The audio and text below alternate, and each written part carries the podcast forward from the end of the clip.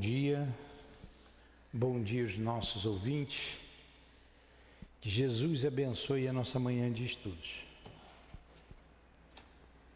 Vamos ler o Evangelho para dar continuidade ao estudo do Livro dos Espíritos. Capítulo 7 Bem-aventurados os pobres de espírito. Item 13 Missão do homem inteligente na terra. Não vos orgulheis do que sabeis, porque esse saber tem limites bem estreitos no mundo que habitais.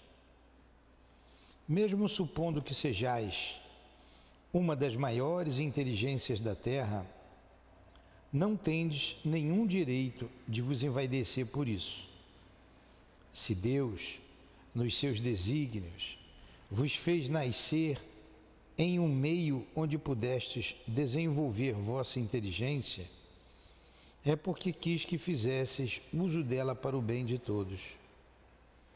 É uma missão que Ele vos dá, colocando em vossas mãos um instrumento com a ajuda do qual podeis desenvolver as inteligências retardatárias ao vosso redor e conduzi-las a Deus. A natureza do instrumento não torna patente o uso que dele se deve fazer? A enxada que o jardineiro coloca nas mãos do seu ajudante não lhe indica que ele deve cavar a terra? E o que dirias se esse ajudante, em vez de cavar a terra, erguesse a enxada para ferir o jardineiro? Dirias que isso é horrível e que ele merece ser mandado embora. Muito bem. Não ocorre o mesmo com aquele que utiliza da sua inteligência para destruir a ideia de Deus e da providência entre os seus semelhantes? Não ergue ele contra o seu Senhor a enxada que lhe foi dada para preparar o terreno? Terá ele direito ao salário prometido ou, ao contrário, merece ser mandado embora do jardim? E o será não o duvideis, e viverá existências miseráveis e cheias de humilhações, até que se curve diante daquele a quem tudo deve. A inteligência é cheia de méritos para o futuro, desde que seja bem empregada. Se todos os homens que são bem dotados de inteligência se servissem dela de acordo com a vontade de Deus, a tarefa dos espíritos para fazer a humanidade avançar seria fácil. Infelizmente, muitos a transformam em instrumento de orgulho e de perdição para si mesmos. O homem abusa da sua inteligência, como de todas as suas faculdades. Entretanto, não lhe faltam lições para diverti-lo de que uma poderosa mão pode retirar-lhe o que ela mesma lhe deu. Ferdinando, Espírito Protetor. Bordeaux, 1862. Mestre Jesus, envolvidos na mensagem da manhã, no momento difícil em que a terra passa, em que os homens de inteligência querem apagar o seu nome com as suas políticas pessoais, interesseiras, materialistas. Ajuda-nos, pois, Senhor, a não recuarmos diante do teu Evangelho, dar testemunho da nossa fé com as nossas ações, com as nossas palavras por isso estamos estudando a doutrina espírita, para nos fortificar contigo, Senhor, com os bons espíritos. Enviai-os neste momento em que precisamos compreender o que os espíritos elevados trouxeram para o nosso aprendizado. Então pedimos a Eurípides Barçanufo, o patrono deste estudo, que possa nos inspirar. Em nome dele, em nome do altivo, diretor da nossa casa, dos espíritos guias que já se encontram junto a nós que dirigem a nossa casa de amor. Em nome do amor, do nosso amor, Lourdinha, do teu amor, Jesus, e do amor de Deus, nosso Pai, acima de tudo, iniciamos os estudos da manhã de hoje. Que assim seja. Graças a Deus. Vocês sabem que agora eu li bem devagar aqui a mensagem, essa missão do homem inteligente na Terra. Eu vi coisas aqui que eu não tinha visto ainda. Né? Quantos anos a gente lendo a mesma coisa? Então, quando ele diz aqui, ó, que o que acha da enxada que o jardineiro coloca nas mãos do seu ajudante, em vez de cavar a terra, vai jogar enxada contra o dono do jardim. Aí o que, que você acha? Ele vai ser, será expulso do jardim, né? Então a terra é esse imenso jardim. E quantos homens hoje você vê aqui no nosso país é, contra a religião, contra Deus, contra o nome de Jesus? E se não tiverem providências, pessoas que lutem por isso, acontece como está acontecendo em países vizinhos né? como na Nicarágua, acabaram de prender um repórter que oito anos de prisão, porque divulgou a Páscoa e colocou no seu Twitter. Então a gente tem que ter cuidado com isso. E os espíritos estão advertindo, né? É o uso da inteligência, o mau uso da inteligência. E eu vi isso aqui agora lendo. Eu não tinha visto isso aqui ainda. Você já tinha visto assim?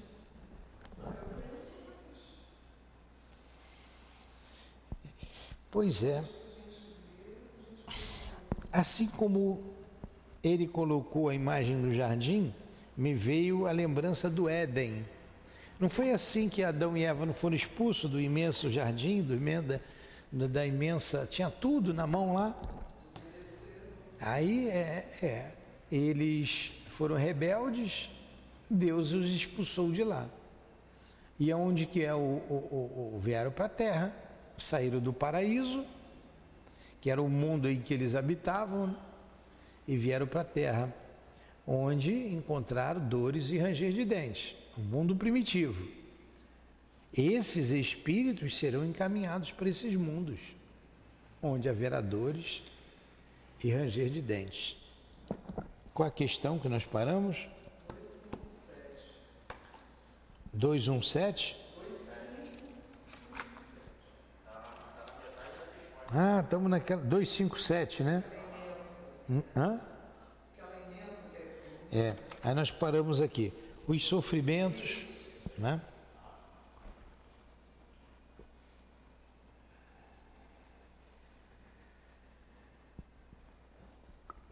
Vamos lá. Os sofrimentos deste mundo independem, algumas vezes, de nós. Muitos, porém, são consequências da nossa vontade.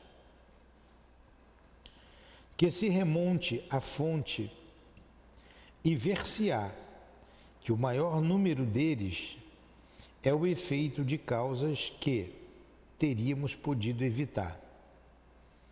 Quantos males, quantas enfermidades o homem não deve aos seus excessos, à sua ambição, uma palavra, às suas paixões. Pior que é verdade, né?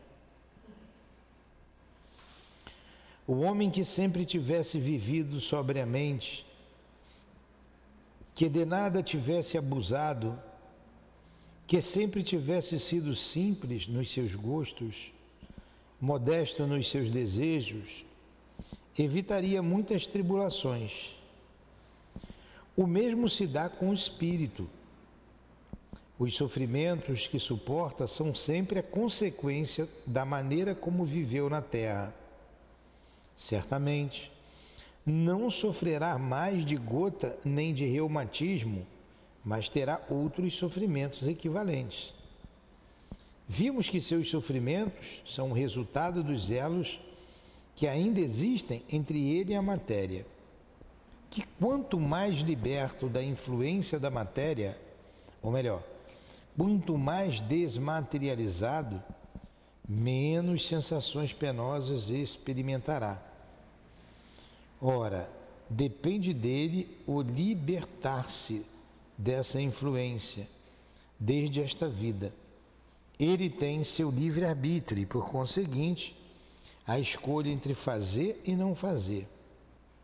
Que ele dome suas paixões animais, que não tenha ódio, nem inveja, nem ciúme, nem orgulho, que não seja dominado pelo egoísmo, que purifique sua alma através dos bons sentimentos, que faça o bem que não dê às coisas deste mundo senão a importância que merecem.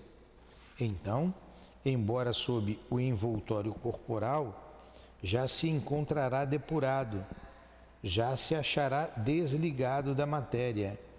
E quando deixar esse envoltório, não lhe experimentará mais a influência. Os sofrimentos físicos que suportou nenhuma recordação dolorosa lhe deixam, nenhuma impressão desagradável lhe resta, porque apenas afetam o corpo e não o espírito.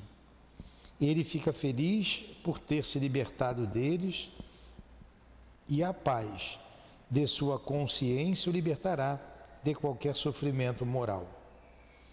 Interrogamos aos milhares espíritos que pertenceram a todas as classes da sociedade, a todas as posições sociais.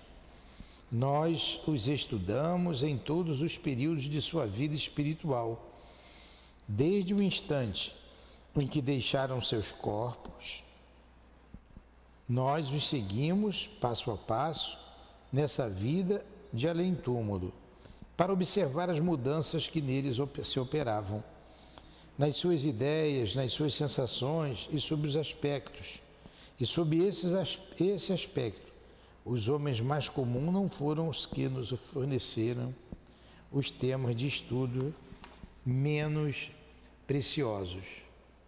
Ora, sempre vimos que os sofrimentos estão relacionados com a conduta cujas consequências eles experimentam e que essa nova existência é a fonte de uma felicidade inefável para aqueles que seguiram o bom caminho, de onde se conclui que aqueles que sofrem assim o quiseram, logo só devem culpar a si mesmos, tanto no outro mundo quanto neste. Interessante, né? A gente vai entendendo a doutrina espírita, vai compreendendo que não há o castigo. Quando ele falou do egoísmo, eu sou uma, tem, muito egoísta, mas eu tenho um apoio material, porque eu tenho dinheiro, eu tenho as minhas coisas materiais, vivo para mim, quero nem saber. Quando eu desencarnar, eu não vou ter mais esse apoio material. Eu vou continuar egoísta, porque o egoísmo é de mim. Se eu sempre fui egoísta, eu não vou encontrar ninguém para me ajudar e eu vou sofrer as consequências do egoísmo. Não seja ciumento. Se eu sou ciumento, se eu sou invejoso, eu vou desencarnar, como isso é da alma, vou continuar ciumento, invejoso, vou sofrer as consequências disso. Não tem como eu estar num lugar bom. É natural, o juiz é a nossa mente. O céu e o inferno está dentro de nós. Agora vejam o trabalho que Kardec teve ele colocou aqui, nós analisamos diversos aspectos da vida, posição social, o espírito, desde o momento que ele, que ele morreu até a seu desprendimento total. Como ele colocou aqui, ó. Interrogamos aos milhares, para você ter lá no céu o inferno que você tem, e aqui no livro dos Espíritos interrogamos aos milhares.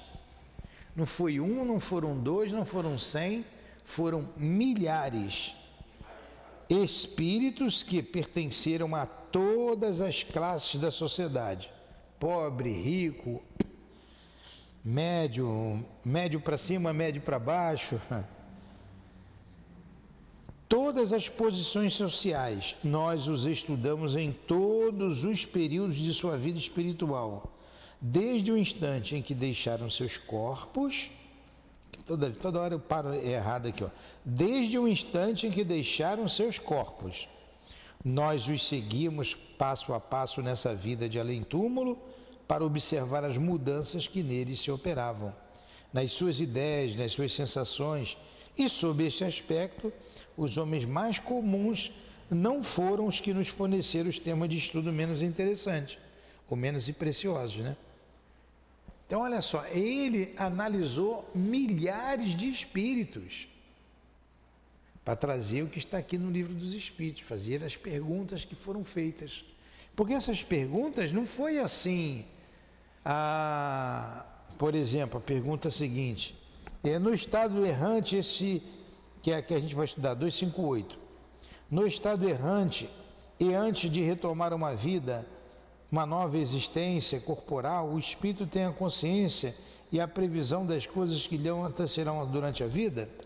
Ele não tirou essa pergunta do nada. Ele tirou essa pergunta analisando a vida dos espíritos. Porque ele poderia, ele usou aqui um método para facilitar a nossa compreensão. É, perguntas e respostas. Ele poderia escrever direto, como um livro. Tem perguntas aqui que a gente emenda pergunta com a resposta, não tem? Se você quiser, você pega um, um, um parágrafo, aí você emenda. Ele resolveu fazer assim, o que facilitou e muito a nossa compreensão. É como se ele pegasse um texto enorme, a inteligência de Kardec, né? Ele pegasse um texto enorme e fosse separando isso, isso, isso, isso, isso, isso, em 1019 pedaços. E uma pergunta é a consequência da resposta que o espírito dá. Então ele vem analisando, ele vem analisando. Olha o trabalho, o método. Isso não foi escrito assim aleatoriamente. Né? E para facilitar, volta a dizer, a nossa compreensão. Porque ele entendeu. Ele entendeu.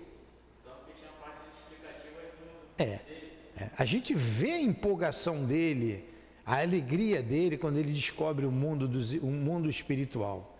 Ele é isso aqui que eu queria, é isso, aqui estão todas as respostas.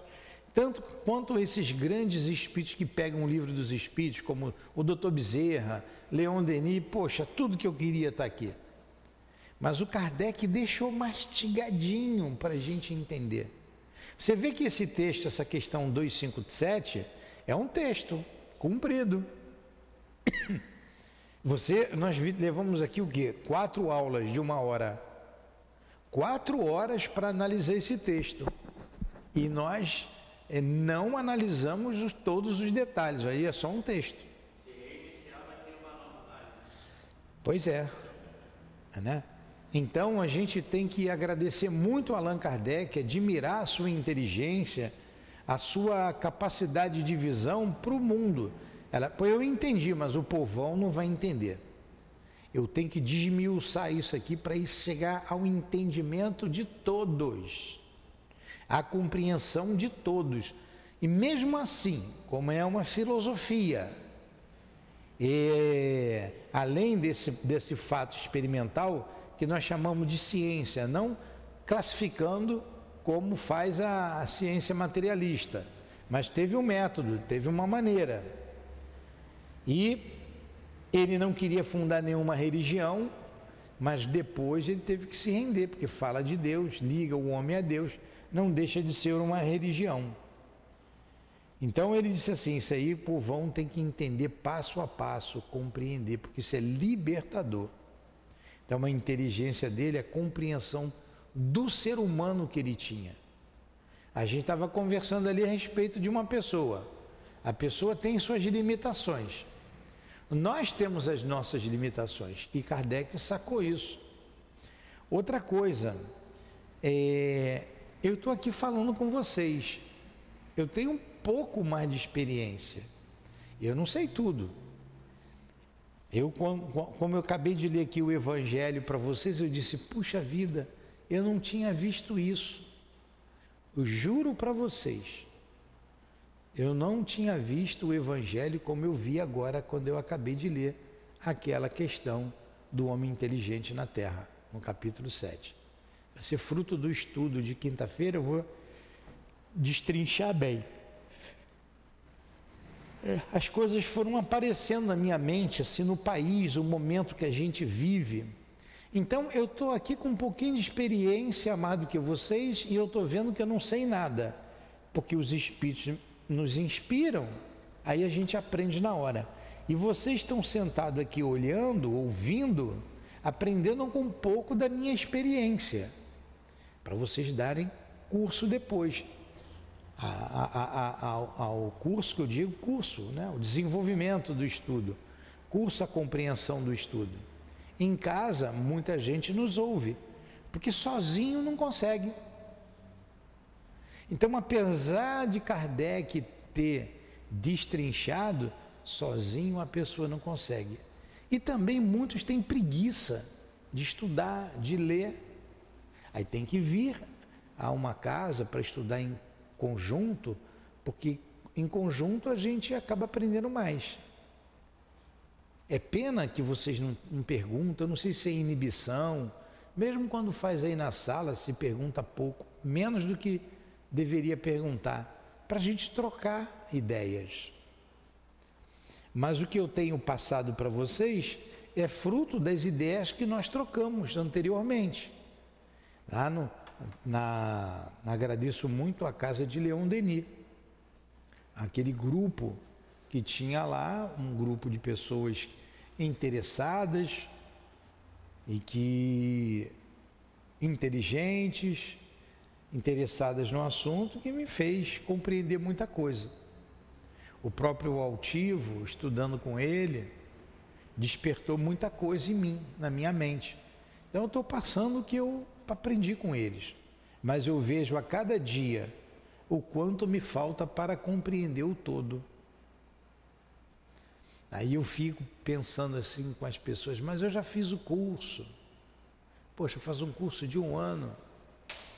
Se for ver a chamada, faltou pra caramba. Né? Chegava atrasado, aí acha que fez o curso de um ano, do livro de um ano dá para compreender o livro dos Espíritos?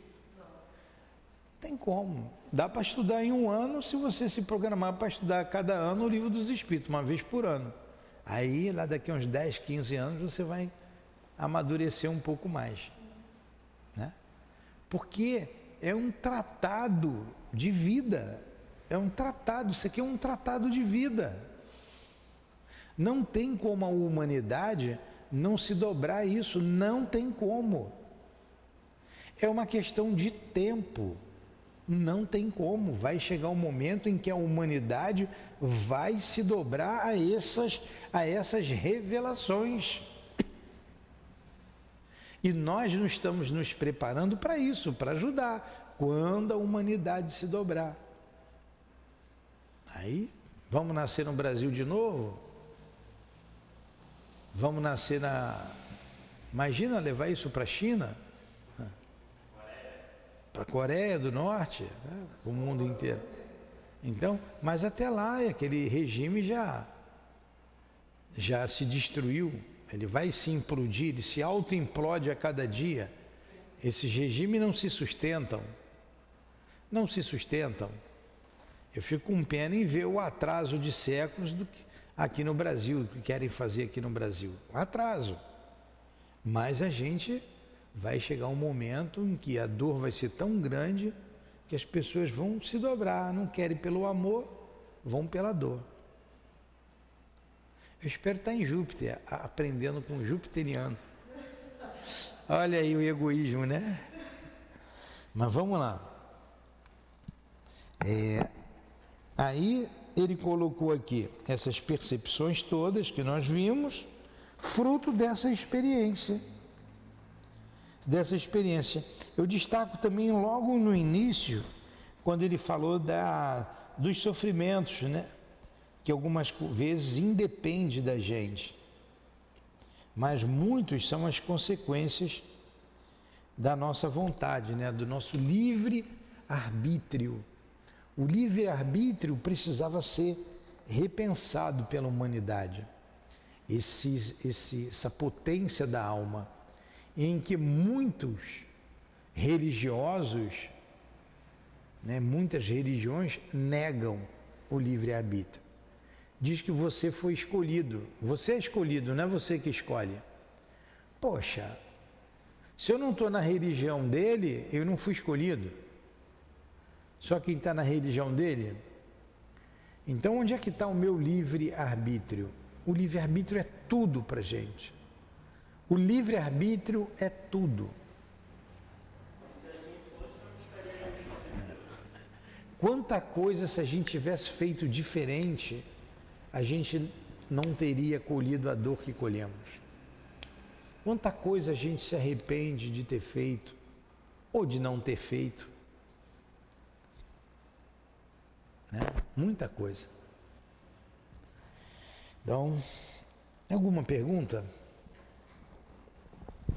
Fechamos essa 257, mas vocês deveriam lê-la toda em casa. Lê com calma. Ensaio teórico sobre a sensação dos espíritos. Então vamos lá. Escolha das provas. Outro assunto importante. No estado errante, é 258. O que é o estado errante, Gabriel? Não sabe me explicar. Mas entende o que, que é? Ele entende. O estado errante é um estado do espírito no mundo espiritual. A erraticidade, errante não é o que erra. A erraticidade, o mundo espiritual, todos aqueles que estão na erraticidade são espíritos que precisam reencarnar. Todo espírito que tem que reencarnar é errante. No estado errante, e antes de retomar uma nova existência corporal, o espírito tem a consciência e a previsão das coisas que irão acontecer né, durante a vida, que acontecerão, que lhe acontecerão durante a vida. Então eu sou um espírito Estou aqui na plenitude das minhas faculdades de espírito imortal.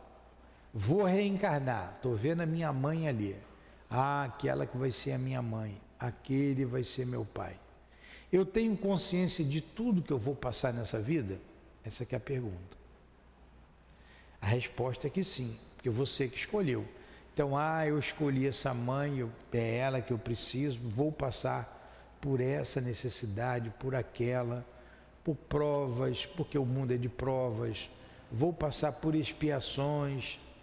Eu programo, então eu sei, tudo que está acontecendo agora eu sei. Vocês acham que abrir uma casa espírita foi do nada agora? Ah, vou abrir. Não, isso foi previsto antes de reencarnar. Foi previsto. Aí entra o teu livre-arbítrio. Você abre ou não. Então abrimos esse ponto de luz nunca é você sozinho, é um grupo. Grupo de espíritos, principalmente os espíritos, um grupo de pessoas. Vamos abrir uma casa espírita, isso foi previsto.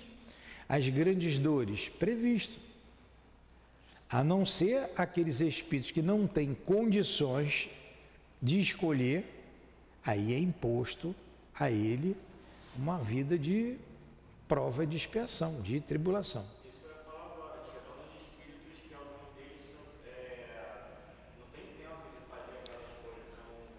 Não tem condições. Não tem condições. É. é uma reencarnação compulsória. Alguns suicidas. Acontece, é colocado ali. Tá? A pessoa não tem condições de escolher.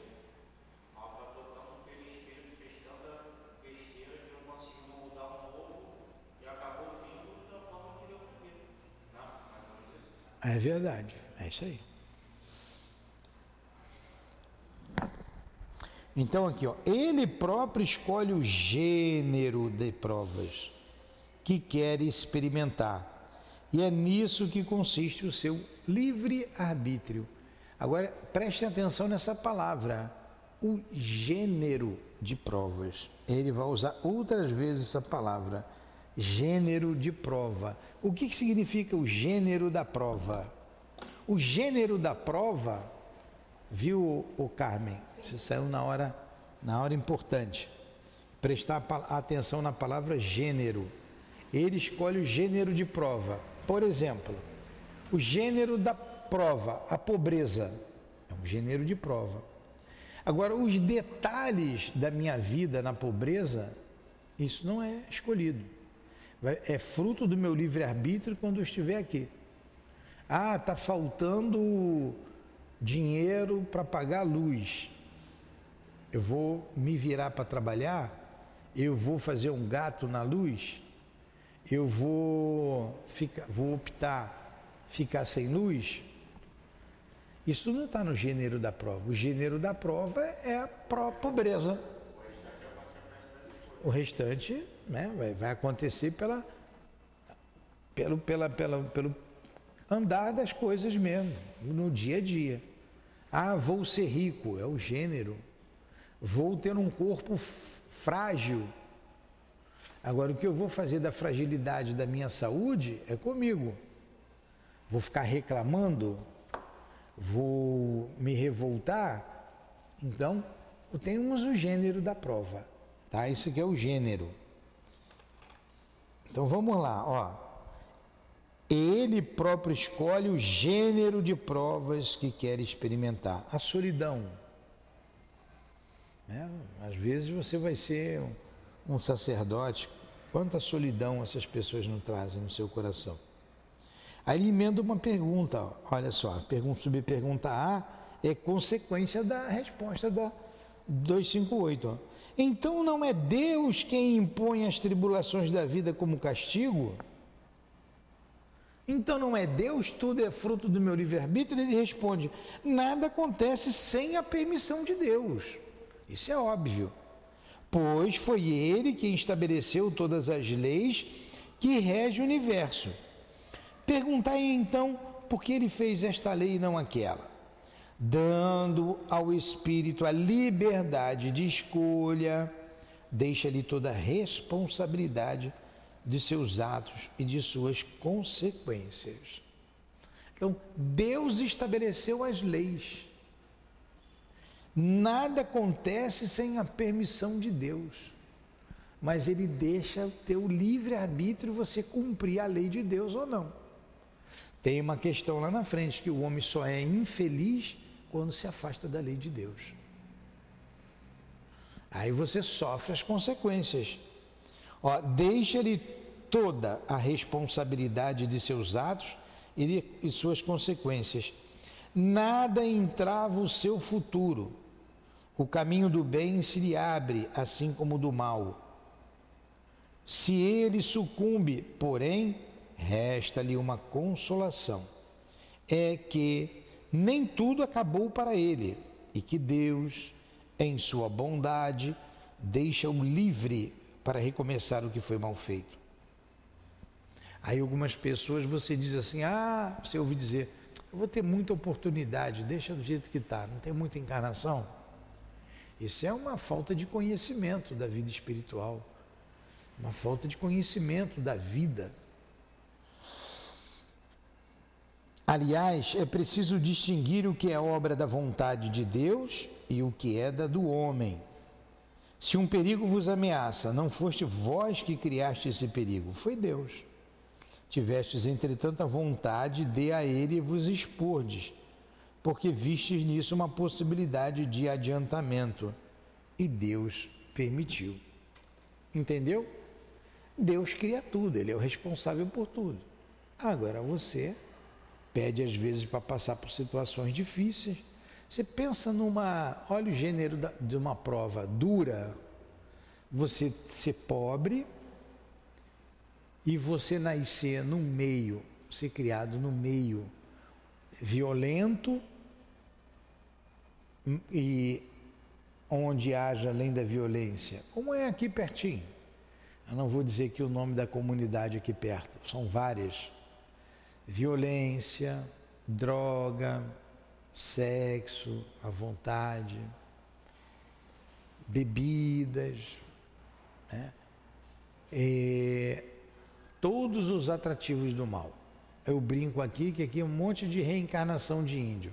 As moças com o short lá em cima, ou a blusa lá no alto, tudo é para cima, né? E isso acaba é, estimulando o sexo precoce. Então a gente vê meninas novas, grávidas, com 12, 13 anos, enfim. E você nasce num lugar desse. É uma prova, hein? É uma prova. Alguns dizem que o meio ele é fundamental para a criatura vencer. Mas não é verdade. O meio influencia, mas você tem o seu livre-arbítrio de ceder ou não às tentações do meio. Aqui a menina veio falar: Meu irmão, vim aqui o irmão, está envolvido no tráfico de drogas. Está armado, andando armado. Então o tráfico entrou ali e o garoto foi para lá, foi porque quis. Ele não pode dizer que foi obrigado a entrar, ele entrou porque ele quis. Tem muitos outros garotos que não entram. Quantas pessoas trabalham Quantas estudam? Quantos seguem a vida honestamente ali? Não é? Agora, você tem o seu livre-arbítrio. Ah, foi Deus então que criou aquilo tudo, aquele mal? Deus não criou o mal. Aí ele cria as circunstâncias, mas ele não cria o mal. O mal é o homem com o seu livre-arbítrio que cria, e não Deus. 259. Alguma pergunta?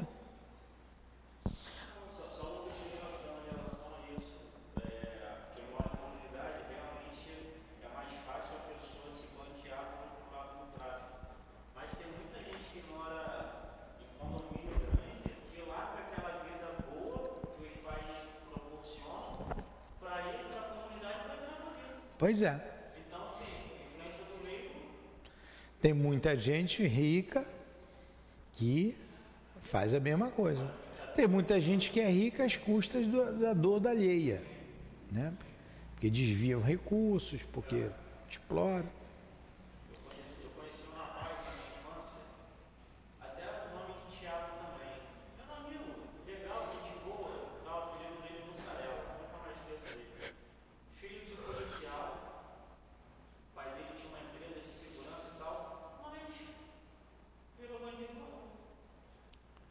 Pois é, é isso aí. A posição social ela é circunstancial. Tanto é uma prova ser rico quanto é uma prova ser pobre. A gente é testado de maneira diferente, numa posição ou noutra. É, nós seremos testados nas duas posições. Se não tivemos, teremos, se não temos agora, já tivemos a riqueza. Algo que todo mundo quer, mas traz muitas facilidades. E dependendo do espírito, ele vai escorregar. Pois é. Tinha um filho de um presidente aí que trabalhava no jardim zoológico, se tornou um mega empresário. E quando mostram, né, mostra sua irresponsabilidade com tudo que tem.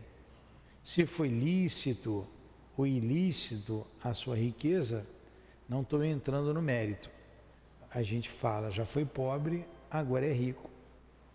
E mostra que não está usando bem a riqueza. Né?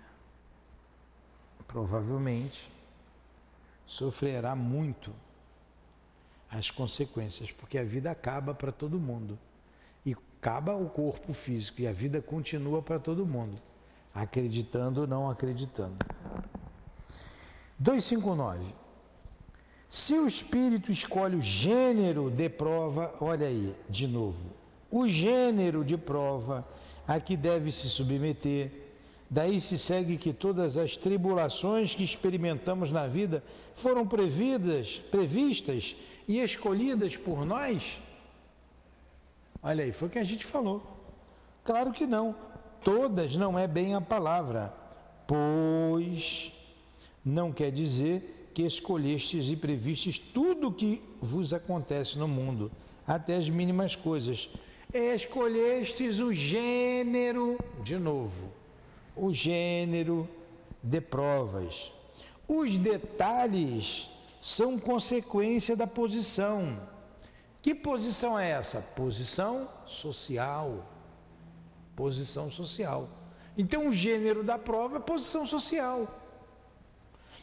Frequentemente, não é só isso, né? A, a posição social é o gênero de prova. Frequentemente de vossas próprias ações, ó. Os detalhes são a consequência da posição e frequentemente de vossas próprias ações.